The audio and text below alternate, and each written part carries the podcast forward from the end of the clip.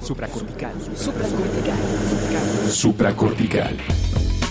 Con el médico psiquiatra Rafael López. Síguelo en todas las redes como arroba Rafa Rufus.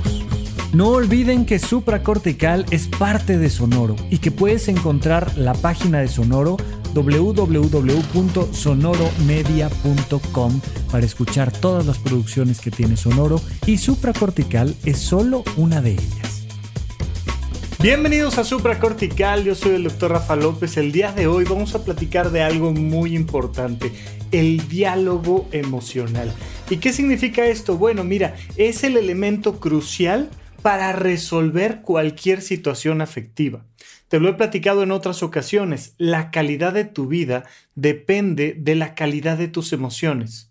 Está bien sentirse mal, Está bien estar triste, está bien no estar feliz todo el tiempo. Sin embargo, las emociones negativas deben de durar un tiempo determinado y deben de tener una cierta intensidad para no lastimarnos. Si las mantenemos demasiado tiempo, las emociones negativas, o hacemos que duren, eh, que, que tengan una intensidad muy alta, entonces podemos meternos en un problema. Recientemente estaba viendo en redes sociales un ejemplo muy lindo, me encantó, me encantó. Está un chico platicando con un hombre mayor, un hombre de la tercera edad, y le dice, vaya, tú has vivido mucho tiempo, oye, por favor, enséñame algo, algo de sabiduría, algo padre. Y entonces le dice, claro, mira, muy bien, mira este vaso con agua, ¿ok? Tengo un vasito aquí, es un vaso regular y tiene la mitad de agua. ¿Cuánto crees que pesa este vaso con agua? Bueno, mira, pues es un vaso normal, un vaso normal le caben 250 mililitros, este, pues está a la mitad. Pues yo creo que ese vaso tal vez, no sé, pesará unos, eh, si tiene 100 mililitros, pues pesará unos 100 gramos más o menos. Y le dice, bueno, no, el peso de este vaso depende de cuánto tiempo lo sostengas. ¿Cómo? Claro, mira, ten, sosténlo. Si lo sostienes un minuto, pues el vaso prácticamente no te va a pesar. Si lo sostienes cinco minutos, vas a empezar a sentir que se te acalambra el brazo. Si lo sostienes una hora, vas a ver que el vaso pesa mucho. Si lo sostienes un día, si lo sostienes un año, va a ser extremadamente pesado y te va a lesionar. Pasa exactamente lo mismo con tus emociones negativas. Si traes una preocupación, si traes una emoción negativa, recuerda que las cuatro emociones básicas, básicas, básicas y fundamentales son alegría o tranquilidad, paz, llámale como quieras, pero es la única emoción positiva. Es muy interesante que solo identifiquemos una emoción positiva como básica. Dos, la tristeza, que este, es esta emoción hacia adentro. La tristeza es contra ti. La tristeza es, ah, esto que pasó me lastima a mí. Su contraparte, el enojo, que ese es contra el otro contra el que está afuera de ti. Y entonces siento que tú me estás lastimando y yo lo que quiero es hacer que todas mis emociones vayan contra ti, que todas mis, mis conductas, mis actos vayan contra ti. Y una tercera emoción negativa que es la ansiedad o el miedo. Esta ansiedad que es, ¡ah! es cuando la alarma se queda pegada cuando me paralizo, cuando ni voy, ni vengo, ni odio, ni me duele, ah, simplemente es una preocupación, ¿no? Ya sabes, la gente que dice es que yo soy muy nerviosa, es decir, que todo el tiempo estoy pensando en, ay, y, si pasa esto, y si pasa lo otro, y si pasa aquello, y entonces tenemos estas tres emociones negativas fundamentales. Está bien, todos tenemos derecho de tener ansiedad. De hecho, es algo básico, biológico. Tenemos recientemente en el episodio de supracortical eh, un punto donde hablamos de esto, sobre la ansiedad, como es algo que viene, bueno, desde que los mamíferos somos mamíferos. Veto a saber qué tanta ansiedad sienten los cocodrilos, otro tipo de animales en el planeta Tierra, pero los mamíferos, por naturaleza, somos ansiosos. Entonces, Está bien tener ansiedad, es normal tener preocupaciones. Unos minutos. un rato, por algunos motivos, pero todo el tiempo, si tú mantienes esa preocupación en tus manos todo el tiempo, te destruye. Empieza a afectar tu trabajo, tu concentración, empieza a afectar tu salud, empieza a afectar tus relaciones interpersonales. Estar enojado está bien, es normal, se vale. Vaya, no existe ninguna persona que no te pueda generar un enojo. Y puede ser la persona que más amas en el planeta Tierra. Tu pareja, tus hijos, tus padres, tus abuelos, quien tú me digas. No importa quién sea esa relación, es probable que si estás conviviendo suficiente tiempo con esa persona, pues te va a generar algún tipo de enojo. ¡Oh! Es que ya empezaste con no sé qué, es que qué te pasa, es que qué te crees, es que, es que, es que. Y entonces viene este enojo. Y la tristeza, bueno, ¿qué te digo? Vivimos en un mundo donde no va a pasar un solo año en tu vida. De hecho, te diría yo casi probablemente no va a pasar un solo mes en tu vida donde no tengas algún problema que te genere un poquito de tristeza. De hecho, eh, hay personas que se van a, al Tíbet a meditar, a aprender, a resolver sus problemas emocionales y platican que se han metido a lugares donde la meta es lograr pasar 24 horas sin sufrir. Imagínate esto, o sea, la gran meta de la iluminación budista es generar 24 horas de paz interna y de armonía personal en la vida cotidiana. Entonces, si tú vas viviendo cosas de todos los días y sales a hacer una compra y manejas o te subes al transporte público y si estás tratando de ver algo en la televisión y si estás conviviendo con tu familia, lo más probable es que no pasen 24 horas antes de que sufras. Es decir, antes de que te entristezcas, te enojes o te genere ansiedad algo. Pero si esas emociones duran un ratito, todo bien. Pero si duran mucho tiempo, pues nos metemos en un problema.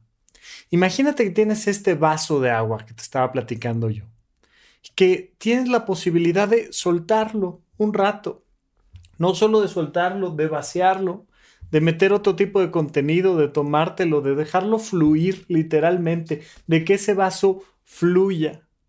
Pues eso es lo que tenemos que aprender. Tenemos que aprender a depositar nuestras emociones en otro lado. Tenemos que aprender qué hacer con este vaso. Un vaso, bueno, queda guardado ahí en la, cena, en, en, en algún estante de la cocina, tal. Queda guardado para que cuando lo requieras vas, lo tomas, te sirves el líquido correspondiente, lo bebes y te sobra algo, bueno, a lo mejor lo tiras o lo reusas o yo qué sé, lo lavas, lo secas y lo vuelves a guardar. Algo parecido tenemos que hacer con nuestras emociones. Nuestras emociones son algo que tenemos que percibir, procesar y soltar. Si no estamos haciendo este ejercicio constante, nos pesan y nos destrozan. Y algo muy interesante de los seres humanos es que procesar nuestras emociones es algo que hacemos muy bien a través del diálogo. Pero tiene que ser un diálogo emocional.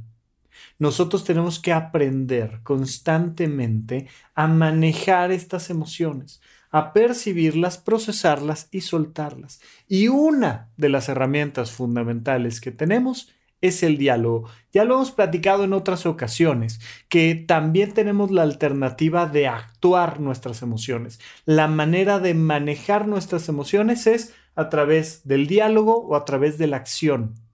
Y entonces cuando procesamos esto, nos permite ah, acomodar esas emociones donde van. Hoy nos vamos a centrar sobre todo en el tema del diálogo, esta reflexión a través del lenguaje. Y entonces te pregunto, ¿traes alguna emoción atorada? ¿Qué estás haciendo con ella? Mira, Muchísimas personas me han preguntado en redes sociales en diferentes momentos, oye Rafa, ¿y qué onda? O sea, ¿cómo le puedo hacer para ayudarle a alguien más que está pasando por un problema emocional importante? Y hay esta idea de, pues es que si escucho supracortical, como que debo de poder dar un consejo, ¿no? Y entonces les digo, bueno, mira, ya tenemos por ahí en YouTube un video que se llama Cómo ayudar a un familiar que tiene un problema de salud mental y tal. Ah, sí, pero en general mi recomendación es refiérelos con el especialista. O sea, si ves que el problema es severo, mándalo con el especialista, con el psicólogo, con el terapeuta, con la psiquiatra, con quien tú me digas. Pero haz este proceso que te permita sentir que estás ayudando a alguien, pues recomendándole que vaya con un especialista. Es como que me digan, oye Rafa, y, este, y, si, si mi pareja tiene un problema con el auto y resulta que, este, que está haciendo un ruido raro, pues ve con el mecánico, se invita a que vaya con el mecánico y resuelva el problema. Pero bueno, algo que creo que puede funcionar muy bien es que tú te pongas en el papel de, oye, ¿cómo me puedo ayudar yo a mí si tengo un problema emocional, independientemente de que vaya con un terapeuta o de que vaya con un psiquiatra con quien tú me digas, ¿cómo me puedo ayudar a mí a través del diálogo? Y eso es lo que vamos a platicar el día de hoy. Claro, puede funcionar hacia alguien más, pero antes de otra cosa, te recomiendo que lo veas tú en ti. Oye, te voy a enseñar cómo platicar con una persona sobre sus emociones y que se sienta escuchada, que se sienta apoyado, que a lo mejor encuentre la solución al problema que estás buscando. Si no es suficiente o si el problema es muy delicado, siempre hay que ir con el especialista, por favor. Pero independientemente de que alguien vaya con un especialista, con una terapeuta, todos podemos ayudar. Sería un mundo mucho mejor si todas las personas supiéramos cómo hacer diálogos emocionales. Nos enseñan desde muy temprana infancia a tener diálogos sociales. Poco a poco, dependiendo de qué estudies y cuánto tiempo permanezcas en la escuela, te van enseñando a tener diálogos intelectuales, diálogos racionales. Y entonces hay personas que son especialistas en tener diálogos profesionales, intelectuales, racionales. Eh, he conocido yo, por ejemplo, abogados, contadores, que cuando le mandan una carta a sus hijos, no me ha tocado leer por ahí alguna carta de abogados hacia sus hijos, que ponen, querida hija, dos puntos por medio de la presente te quiero informar del profundo cariño que te... te y uno dice, híjole, vaya que sabes hacer textos laborales, pero vaya que no sabes hacer textos emocionales, ¿no? Y pasa lo mismo con los temas sociales, con los diálogos sociales. Más o menos a lo largo de nuestra infancia nos van enseñando a, mi amor, saluda, salude, a ver, por favor. Hola, buenas tardes. ¿Cómo te llamas? Em, me llamo Rafa. ¿Rafa qué? ¿Cuántos años tienes? No sé qué tal. Y poco a poquito vamos aprendiendo esto que en inglés le llaman el chit chat, ¿no? la, conversación superficial, social que puedes tener con cualquier persona. Entonces de repente llegas a, a un salón de clases, a un nuevo trabajo y es de hola, hola, ¿cómo están? ¿Cómo están? Buenos días. ¿Qué tal? Muy buenos días. Sí, pues acá, ah, sí, muchas gracias. Oigan, ¿y aquí qué, eh, a qué hora se come y cómo está el asunto? Y, eh, eh, alguien que me diga dónde está el archivo. Y, sabemos tener estos diálogos sociales que andas en la calle y quieres llegar a algún lugar. Discúlpeme, la calle de Madero, por dónde, dos cuadras para allá. Ok, muchísimas gracias. Tal. Y sabemos tener estos diálogos sociales. Muchísimas veces en casa convivimos con personas familia, amigos, lo que tú me digas, con puro diálogo social y laboral. Y no es suficiente. Nos hace falta este diálogo emocional, pero hay que entender cuáles son los pasos y cómo crear este diálogo emocional. Peor aún, y te lo reitero, Muchísimas veces nos enfrentamos a un problema que nos está generando daños emocionales y tratamos de resolverlo únicamente a nivel práctico, laboral, académico, social, pero no sabemos cómo soltar el vaso de agua emocional. No sabemos cómo dejarlo en la mesa y soltarlo y dejarlo pasar. No sabemos cómo procesar nuestras emociones. Y es por eso que te pregunto si hay algo ahí emocional que te hace falta liberar. ¿De dónde viene? ¿Qué es? Vamos a platicar un poquito de eso. Este diálogo emocional entonces comienza tú contigo. Y siempre es un proceso inicialmente de percepción. Pero hay una manera clara en la que podemos ir avanzando en este proceso del diálogo emocional. Y entonces yo te pregunto, ¿qué pasó? Lo primero, siempre, normalmente todas las personas podemos partir de ahí y por eso iniciamos en este punto, porque es lo más obvio y lo más común, que es, oye, ¿qué pasó? ¿Cuál fue el problema? Descríbeme qué sucedió. Y entonces cuéntame una historia de, ok, todo estaba bien hasta que, ¿no? Esta frase la uso mucho en terapia porque, ay, no sabes, y es que entonces, y el conflicto, y me siento, y les digo, a ver, a ver, a ver, a ver. Vamos de atrás para adelante. Todo estaba bien hasta que, bueno, hasta que mi pareja llegó borracha a la casa. Ok. ¿Y qué pasó? Pues nada, que llegó, se sentía muy mal y llegó tirando todo y rompió el jarrón que me había regalado mi mamá. Ok, y, luego, no, bueno, y entonces llegó a la cama y tal, y empezamos a discutir y me empezó a reclamar y, y me dijo, y la cosa se puso muy mal, y entonces hubo gritos y llegaron los vecinos y la policía, no sé qué, tal, tal, y te empiezan a contar toda la historia. Hasta ahí es más o menos fácil. Pero mira, hay muchas personas que nunca cuentan su vida. Y si no cuentas tu vida, no hay manera de que tengas un diálogo emocional con nadie. Las personas que no cuentan su vida puede ser que se cuenten su vida de manera intensa e importante. Y entonces puede ser que ellos a sí mismos sí se platiquen, mira, pasó esto, sucedió lo otro, tal, hubo esto. Pero muchas veces no es así. No es así y resulta ser que hay muchas personas que ni siquiera a ellos mismos se han contado su vida. En la página de horizonte1.com, ya sabes que Pepe Valdés y yo diseñamos esta página, vamos a tener de inicio el próximo año un club de libro que se va a convertir eventualmente en un taller de autobiografía novelada. Esto es algo para mí, bueno, desde que conozco a Lalo Limón y me enteré de que él daba estos talleres de autobiografía novelada, me pareció una cosa que yo tenía que compartir con los demás.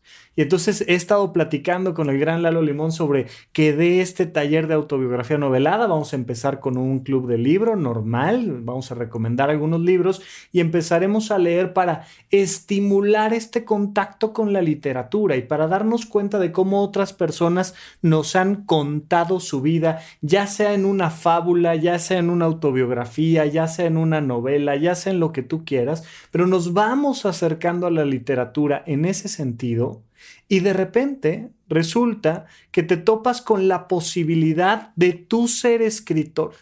Se los he comentado muchas veces. Hay una gran diferencia entre consumir y crear.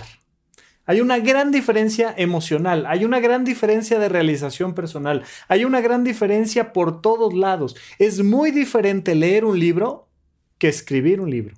Es muy diferente ir a un concierto que dar un concierto. Es muy diferente escuchar un podcast que hacer un podcast. Es muy diferente lo que tú me digas. Es muy diferente. La experiencia del creador nos lleva a otro nivel. Entonces, queremos en horizonte1.com, donde están mis cursos de desarrollo personal, de finanzas personales, de organización y productividad, agregar este taller de autobiografía novelada para que tú te cuentes a ti tu propia historia. Fíjate en esto. Cuando tú de inicio te preguntas, achis, ¿qué pasó no te tienes que esperar a, que esté el taller de autobiografía novelada y suscribirte a Horizonte 1 y... No, no, no, no, no, lo puedes hacer gratis tú en tu casa, no me necesitas a mí para eso. Nosotros te ofreceremos una estructura y un grupo y contención y, y trataremos de llevarlo a eso a otro nivel. Sin embargo, lo puedes hacer desde ya.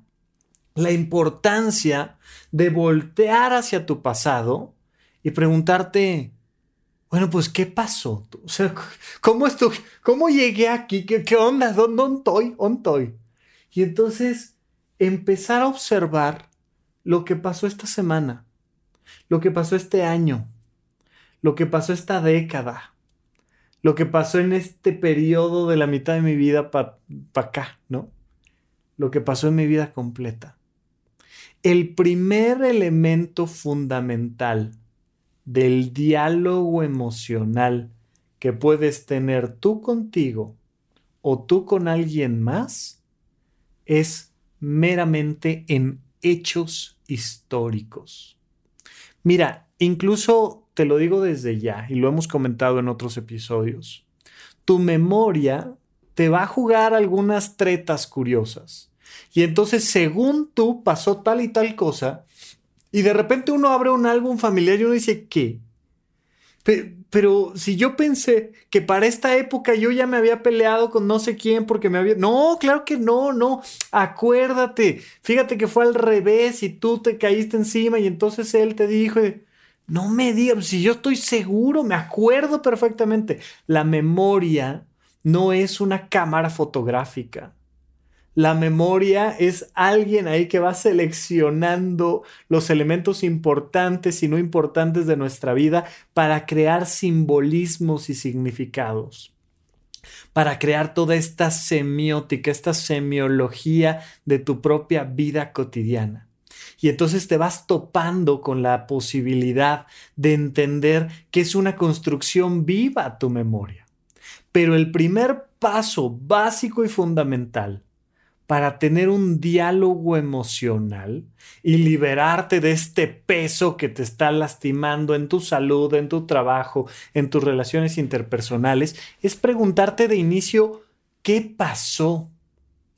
Escríbelo, platícatelo en voz alta, léelo, cuéntaselo a alguien, escucha a alguien que te lo quiere contar. Mira, insisto, de inicio piensa en que tú eres el centro de atención de este episodio, pero es exactamente al revés. Cuando tú estás platicando con alguien y entonces te dice, necesito ayuda, me siento muy mal.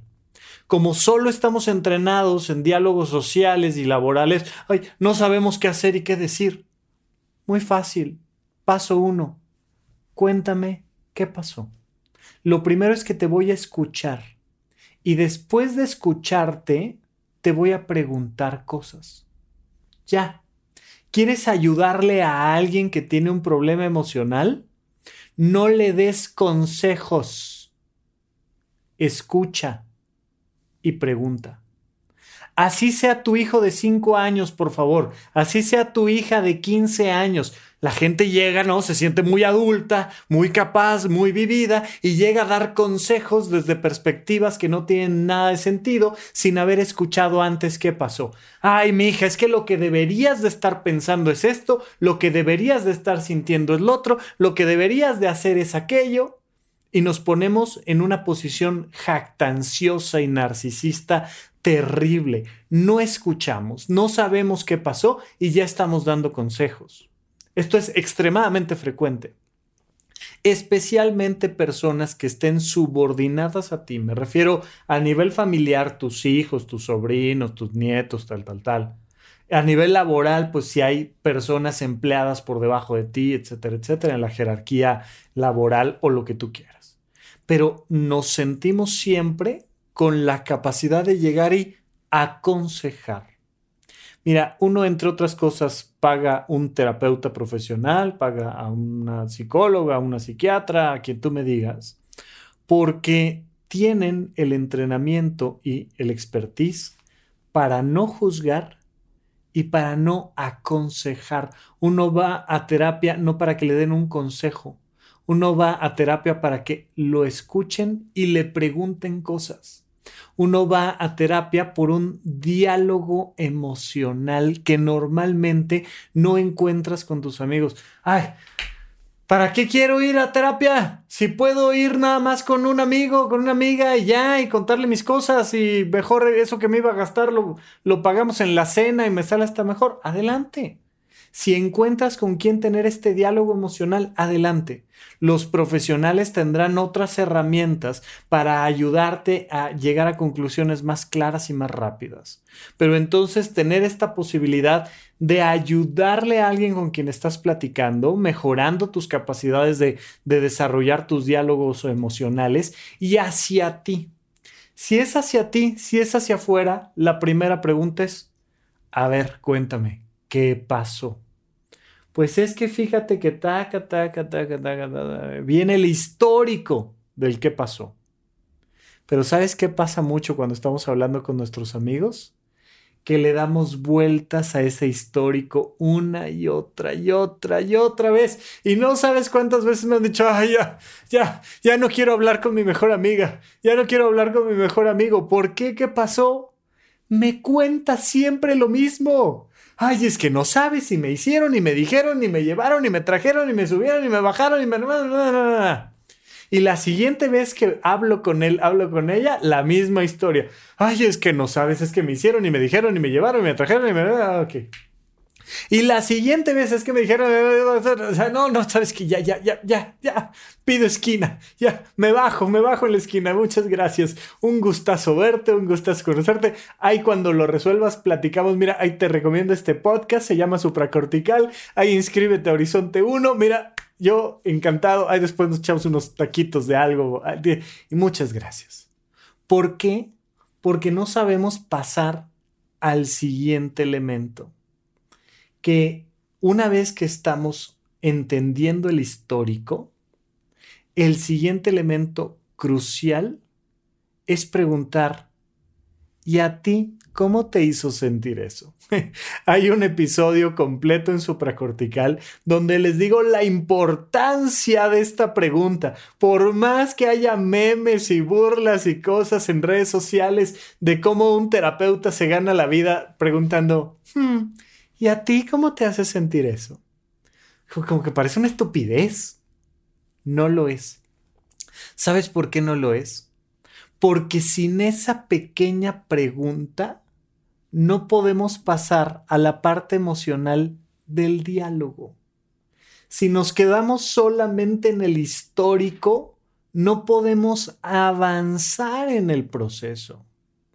Cuando tú estás teniendo un diálogo emocional con alguien más y ya le dio vueltas al histórico, ya te contó qué pasó, la siguiente pregunta muy clara es, ¿y a ti cómo te hace sentir eso? Te vas a dar cuenta de algo muy claro. La gente evade, muchas veces no porque quiere evadir, sino porque no sabe cómo caminar por ese otro sendero la gente evade esa pregunta regresando al histórico. Pues imagínate, si te digo que se burló de mí, si te digo que mandó un mensaje equivocado, si te digo que no llegó, imagínate. Oye, bueno, pero ¿y cómo te sientes? No, no, bueno, es que sabes que no le voy a volver a hablar en mi vida. Y yo creo que... Y empiezan a decir cosas que... Ajá, pero qué emoción sientes, cómo te hace sentir eso. Yo no soy muy partidario de esta cosa que te voy a comentar, pero a los terapeutas les encanta, ¿no? Este, esto de nunca hablar en tercera persona, sino hablar en primera persona para responsabilizarme de lo que yo estoy diciendo de mí. Está lindo, está bien, le da formalidad al proceso, pero a mí me da un poco igual. Sin embargo, es una buena recomendación porque las personas normalmente dicen, no, no, no, no, y, y, y, y uno se siente decepcionado. No, a ver, espérame, yo me sentí decepcionado. No, no, no, cualquiera se sentiría enojadísimo. No, no, yo me sentí enojadísimo. Después de esta pregunta de ¿y a ti cómo te hace sentir esto? Oye, pasó esto. ¿Y qué sentiste? Pues idealmente yo me tengo que responsabilizar de lo que estoy sintiendo y observar qué estoy sintiendo. ya el diálogo emocional cobra frutos simplemente por decir, mira, tienes toda la razón. Estoy enojada. Acabo de atender recientemente en consulta a una mujer, una mujer de la tercera edad, que tiene un conflicto importante con su hijo. Y entonces dice, creo que traigo una depresión tremenda, ya, ya estoy hasta pensando en, lo peor que se te ocurra. Ok, a ver, platícame, ¿no? Y me empieza a contar el histórico. Y cuando le digo, oye, todo estaba bien hasta que qué. Uf, hizo un arco de sus, ya sabes, este, 60 años de edad a cuando tenía 26. Dije, híjole, esto nos va a llevar tiempo. Bueno, échale. Y me empieza a contar el histórico, el histórico, el histórico. Ta, ta, ta, ta, ta. Ok, y todo esto que me contaste, ¿cómo te hace sentir? Y de repente, la pura pregunta y, el voltear a ver mis emociones, que me hace pensar, ¡Ah! mira tú, creo que no estoy triste, creo que estoy enojada. Toda la diferencia para las personas que están muy entrenadas en diálogos sociales, en diálogos laborales, en otro tipo de diálogos, podría parecer una tontería que alguien no esté triste, sino que esté enojado. ¿Eso, qué? O sea, es lo mismo. No es completamente diferente. Es una emoción completamente diferente y por tanto se procesa y se resuelve de una manera completamente distinta. Lo primero es saber qué pasó y lo siguiente es saber, oye, de las cuatro emociones básicas, ¿esto te hizo sentir bien? ¿Te hizo sentir alegría, paz, tranquilidad? ¿Te hizo sentir mal? En ese caso, ¿cuál de las tres emociones negativas estamos hablando aquí? ¿Fue más bien enojo, tristeza o ansiedad? No, bueno, pues es que fue de todo, sí, ya sé que fue de todo. Pero la principal, ¿cuál fue? Estoy enojada. Me dijo, estoy enojada. Estoy, fíjate, primero me dice cómo está y una vez que tocas la emoción, se abren las puertas y empieza a salir como de una presa toda la presión. Estoy muy enojada. Y me lo empieza a contar desde este diálogo emocional y empieza a salir toda la energía. Eh, no se había dado cuenta de lo enojada que estaba con su hijo. No se había dado cuenta. Hasta que de repente abre la compuerta y le empieza a brotar toda la emoción. Ese diálogo emocional lo puedes tener tú contigo.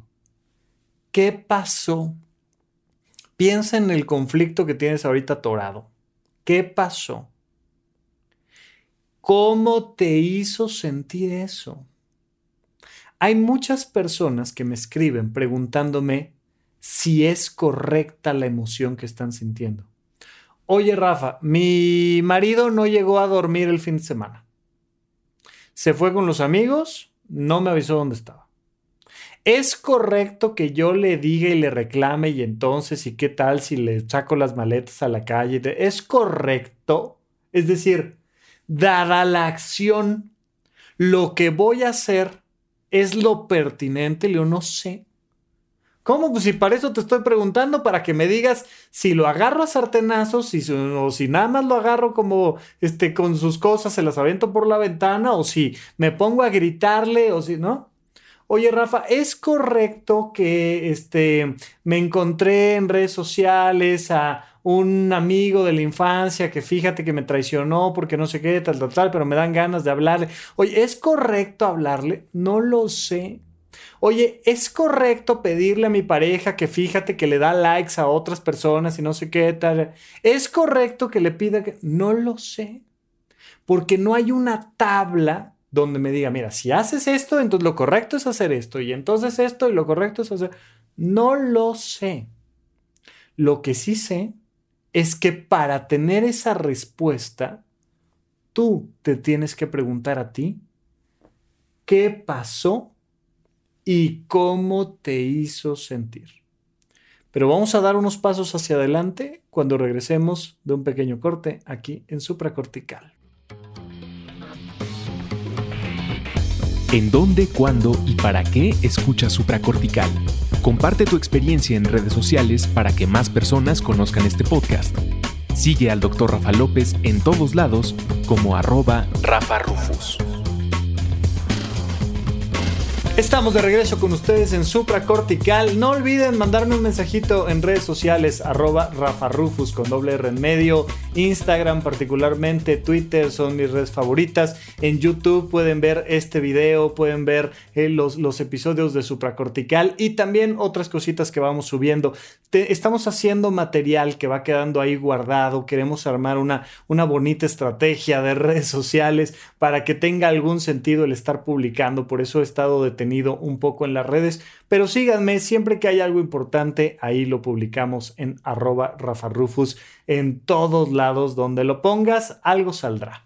Bueno, eh, y entonces tenemos que entender que una vez que identifico la emoción, viene un siguiente elemento que muchas veces pasamos por alto.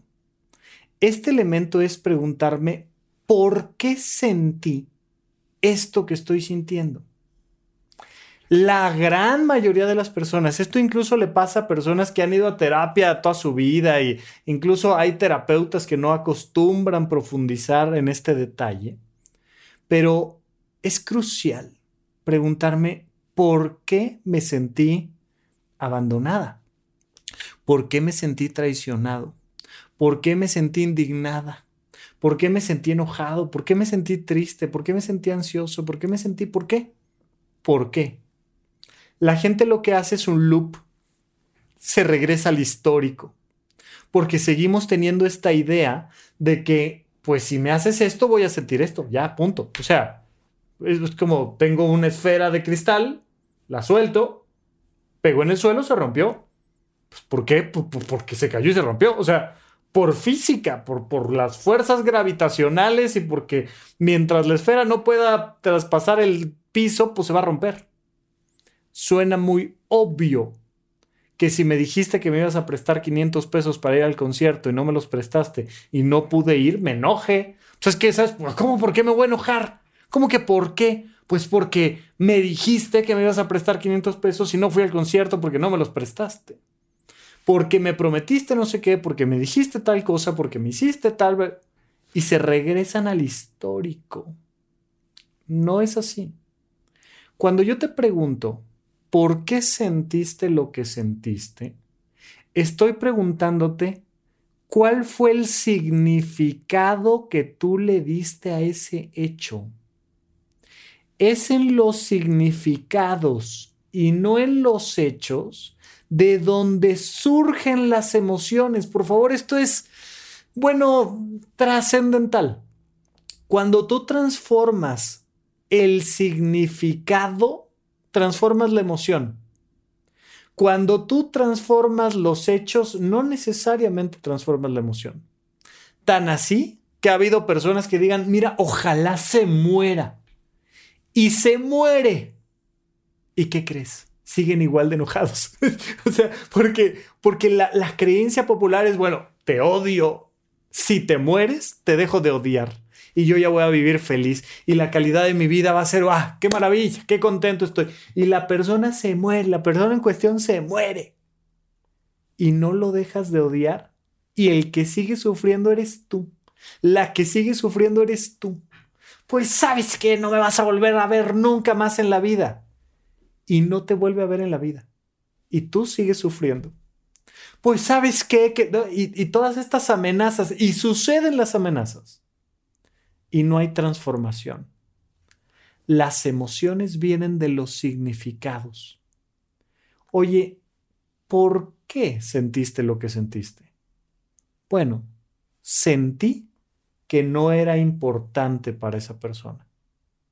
Y a la hora que sentí que porque no me prestó los 500 pesos para ir al concierto, me hizo sentir que no era importante para ella, pues entonces me hace sentir que no soy importante.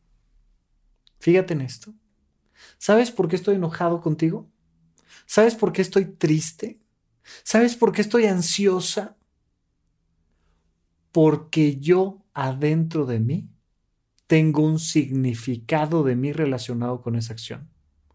Porque yo siento que no soy suficiente, yo siento que no me quieren, yo siento que no me respetan, yo siento que no valgo lo suficiente, yo siento que no soy capaz, yo siento que me desprecio, yo, yo me siento poca cosa.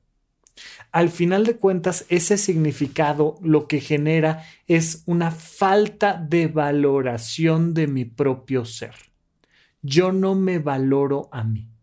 Y si yo no me valoro a mí, entonces el resultado va a ser una emoción negativa. Punto. Tú no estás enojado porque no te saludaron o porque no fueron a tu cumpleaños. Tú no estás enojada porque, este, porque te hicieron una broma en casa. Tú no estás triste porque... No, no. ¿Sabes qué pasa? Que al final de cuentas, en el centro, tú sientes que no te valoran, que no vales lo suficiente, que no significas lo suficiente. Y entonces tenemos ahí una clave que nos permite conectar con el último paso. Ahorita lo voy a comentar. Insisto, esto que estamos platicando puede ser yo con alguien más o yo conmigo mismo. Yo puedo estar dialogando conmigo y diciendo, a ver, ¿cuál fue el histórico? ¿Qué pasó? Ok, pasó esto. Muy bien, eso es un hecho, punto, pasó. Muy bien. ¿Qué me hizo sentir? Bueno, me hizo sentir esto. Ok, perfecto. ¿Por qué? Porque toda la vida me han dicho estas cosas y ya no lo soporto. Ok. Porque me hace sentir que no me quiere. Ok. Porque me preocupa que me abandone. Ok. ¿Por qué? Porque qué? Porque al final de cuentas yo creo que si me abandonan no voy a poder ser feliz. Al final de cuentas, me da la sensación de que si no me quieres, no me quiere nadie. Al final me y, voy encontrando estos mecanismos que me permiten identificar el significado de los hechos, lo que los hechos significan en mí. Una vez que estoy ahí, ojo, porque aquí viene la parte interesante. Una vez que estoy ahí, me voy a preguntar qué hago.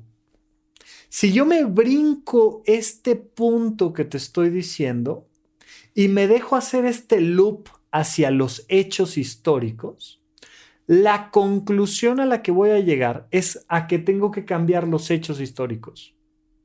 Oye, estoy enojado contigo porque no me prestaste los 500 pesos que habías dicho que me ibas a prestar. Ok. ¿Cómo me siento? Me siento enojado. ¿Qué voy a hacer? ¿Mentarle la madre? Pues como, o sea, como, ¿qué voy a hacer?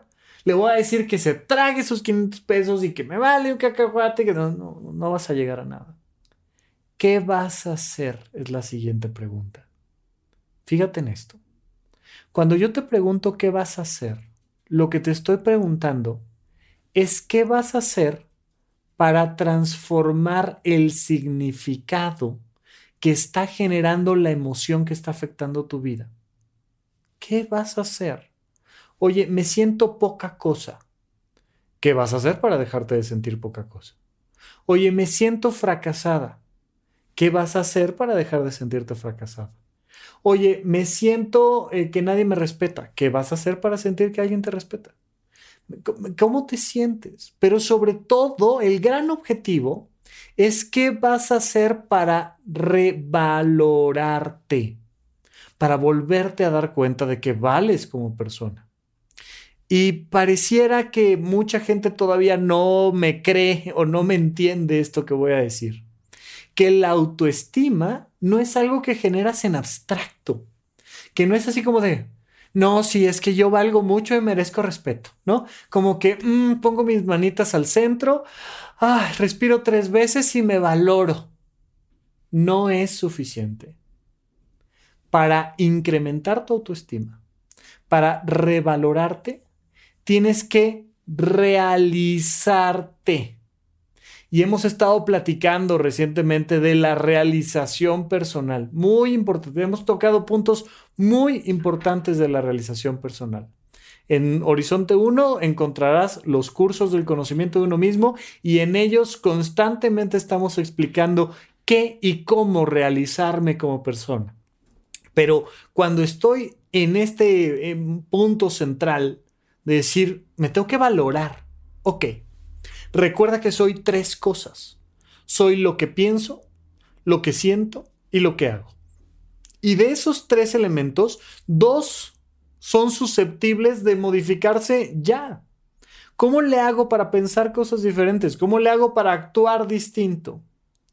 Cuando tú dices, ok, ¿sabes qué? No me prestaste los 500 pesos. Y te odio porque no me prestaste los 500 pesos y me perdí a mi artista favorito. Ok, muy bien. ¿Qué siento? Que no valgo lo suficiente como para tener esos 500 pesos. ¿Qué voy a hacer? Fíjate en esto. Voy a generar yo los 500 pesos. Voy a poner a trabajar. Voy a hacer lo que me toque hacer. Voy a hacer malabares en los semáforos y voy a conseguir los 500 pesos. ¿Sabes qué siento en el momento de conseguir yo mis 500 pesos y con mis 500 pesos ir y comprarme un boleto y con ese boleto ir a ver a mi artista favorito? Me siento valiosa, me siento valioso, me siento realizado, me, me siento capaz de haber hecho lo que tenía que hacer. ¿Y sabes qué me pasa con la emoción que siento contra la persona que no me prestó los 500 pesos? Se me empieza a pasar la emoción. Digo, hombre, mira, ni te preocupes. ¿Sabes por qué te puedo perdonar? Porque ya entendí que mi tema no era contigo. Mi tema no era con el hecho histórico. Mi tema era con sentirme yo poca cosa aplica igual con temas familiares, aplica igual con temas económicos, aplica igual con temas sociales, aplica igual con tu salud. Y de repente empiezas a trabajar en ti cuando identificas por qué los hechos históricos están impactando en tus emociones, le das la vuelta al significado dándote eso que a ti te hace falta. Ojo en esto. ¿Qué hago que me doy yo a mí lo que me está haciendo falta. Cuando yo me doy a mí lo que me está haciendo falta a nivel emocional, cuando ya identifiqué que me está haciendo falta algo, tengo un hueco ahí, ay, siento tristeza, ¿por qué? Por este hueco que traigo aquí. ¿Cómo lo lleno? Conmigo mismo, con mis pensamientos, con mis emociones, con mis acciones. Lleno el hueco y digo, hombre, no pasa nada sigamos adelante. Ponemos límites siempre en las relaciones interpersonales, nunca queremos negligencias, siempre límites, siempre respeto, pero emocionalmente digo, pero ya te perdono. Mira, yo recuerdo una experiencia personal donde mi, papá es de las personas eh, más chicas de la casa, él tiene varios hermanos y él es de los últimos hermanos. Y hasta arriba uno de mis tíos, el grandote, llegábamos a la casa del abuelo y mi tío el grandote me apretaba la mano y me dolía mi manita. Yo tenía manita de niño. Y me dolía mi manita. Y entonces cada vez que lo veía yo decía, ah, me van a obligar a saludarlo y me va a apretar la mano. Y entonces fue una vez y otra vez y otra vez y otra vez. Y yo traía un coraje guardado con mi tío. Años. Estoy hablando de un niño. Años. Tuve el coraje guardado con mi tío. Y llegó el momento, dejé de verlo durante un periodo de tiempo, crecí, me volví físicamente como soy hoy en día. Y, Oye, que, vamos a ver a tu tío. Dije, ándale, me la vas a pagar, desgraciado, vas a ver. ¿Por qué? Porque ya tengo una mano con la que puedo apretarte yo más fuerte y yo voy a hacer que te duela tu mano, a saber. Entonces llegamos a casa. Mi tío, pues también habían pasado los años por él, él era de los mayores, entonces ya no era un hombre joven y fuerte. Y entonces me da la mano y siento la mano de un hombre más frágil que yo no me atreví a apretar mi mano. No me atreví a generarle dolor. Pero al mismo tiempo lo saludo, suelto, y con ese saludo se me quitó el enojo. ¿Sabes por qué? Porque yo entendí que yo ya no era un niño al que le podían generar una broma apretándole la mano. Lo que cambió fue el significado no me tuve que vengar. Ah, ahora vas a ver, maldito, cada vez que te salude te voy a hacer que te... No, no. porque cambió el significado. Yo entendí que ya no venía el caso, hombre. Ya, que ya había pasado el día, que yo ya me podía valorar a mí como persona. Y puede ser algo así, familiar, sencillo, puede ser una cosa más complicada, ¿no? Esto que pasa mucho en relaciones de pareja, donde de repente los exes se ponen a competir a ver a quién le va mejor. Cuando ya realmente te va bien, ah, me lo sueltas, ya no pasa nada. Pasa en familia, pasa con tu salud, pasa con un montón de cosas, donde empiezas a transformar el significado comprendiendo que ya no eres ese niño chiquito. Y entonces lo sueltas. Y sin que cambien los hechos, tú transformas tu vida. Transformas la calidad de tu vida al transformar el significado. Transformas el significado y entonces te queda claro lo que tienes que hacer hacia adelante, que es ver tú por ti, que es acercarte a fuentes emocionales de realización personal, que, es eh, poner tu cabeza a trabajar, tus pensamientos, venga, vamos a desarrollar tu capacidad racional o tu capacidad emocional o tu capacidad física, porque en la medida en la que elevas tu realización personal, entonces sí elevas tu autoconcepto, tu autoestima, tu valoración interior. No solo así al, ay, me abrazo y ya, me quiero mucho y me valoro y me respeto y ya. Qué bueno, hazlo. Pero es a través de la realización de mis emociones que yo digo, mm, me gusta quién soy. Me gusta el significado que tengo yo conmigo. A través de acciones en concreto, mira, hice esto, qué padre, ayudé a los demás, me encanta, aprendí este nuevo curso, wow, todo, la realización personal que se vuelve el elemento central para resolver todos los problemas. Pero llegamos a esa conclusión a través de este diálogo emocional. Si estás platicando con alguien, pregúntale el histórico. Oye, ¿qué pasó? Escucha y pregunta antes de andar dando consejos. No hay necesidad de que des ningún consejo. Escucha y pregunta, ¿qué pasó? Y luego y, cómo y por qué y tal, y aviéntate el histórico. Y ya que tengamos el histórico suficientemente claro, pasamos a lo emocional. Oye, ¿cómo te hace sentir eso? ¿Qué sentiste? No, pues es que mira, ok, entiendo perfecto, pero ¿qué emoción sentiste? ¿Te sentiste triste, enojado, ansiosa? ¿Cómo te sentiste? Pues así, ok esta siguiente parte, hacerlo con alguien más va a ser difícil. Es un poquito más fácil si nos dirigimos directamente a, bueno, y si eso que pasó no va a cambiar, ¿qué vas a hacer hacia adelante? Es algo que a la gente normalmente en la cotidianidad le va a hacer más sentido. Requiere de un poquito de expertise y de ir con el terapeuta para entrar a lo profundo y a la transformación del significado. Pero mira, ya solo por escuchar a alguien solo por ayudarle a poner sus emociones sobre la mesa y preguntarse qué va a hacer, qué decisiones va a tomar, te juro que le vas a ayudar muchísimo a las personas. Pero si estás dialogando tú contigo, si estás teniendo este diálogo emocional hacia adentro, pues entonces sí pregúntate, ¿y por qué? ¿Cómo me sentí en el sentido de cuál fue el significado que le di que generó esta emoción? Porque no son los hechos lo que nos afectan. Si lo que nos afectaran fueran los hechos, la terapia no funcionaría de nada, porque un terapeuta sentado en su sillón no va a poder transformar los hechos que suceden en tu vida. Oye, este, te robaron el auto y vas a terapia. Pues mientras el terapeuta no te regale un nuevo auto, pues no hay solución, ¿no? Por ponerte cualquier ejemplo, no. Sí hay solución, porque lo que va a transformar va a ser el significado de los hechos que viviste. Cuando tú estás dialogando tú contigo, analizas los hechos, analizas la emoción que estás sintiendo, analizas el significado, de dónde viene, y ahí pregúntate, ¿qué tengo que hacer para cambiar el significado que tengo yo conmigo? ¿Qué tengo que hacer? Y entonces partes a una decisión concreta una decisión que puedas poner en la agenda.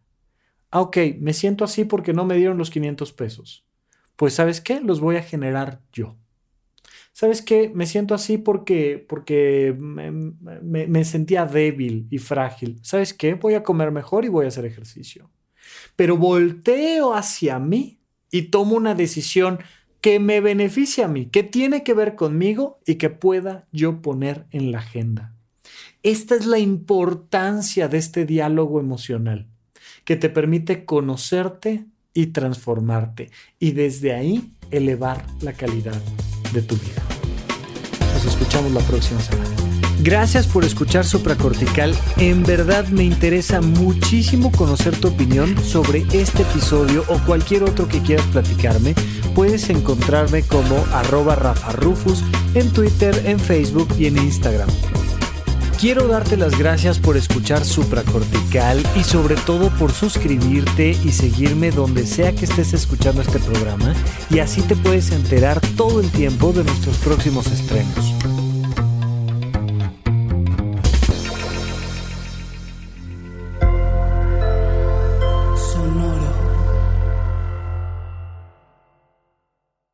Hello, it is Ryan, and I was on a flight the other day playing one of my favorite social spin slot games on chumbacasino.com. I looked over the person sitting next to me, and you know what they were doing? They were also playing Chumba Casino. Coincidence? I think not. Everybody's loving having fun with it. Chumba Casino is home to hundreds of casino style games that you can play for free anytime, anywhere, even at 30,000 feet. So sign up now at chumbacasino.com to claim your free welcome bonus. That's chumbacasino.com and live the Chumba life. No purchase necessary. DTW, void, were prohibited by law. See terms and conditions 18 plus.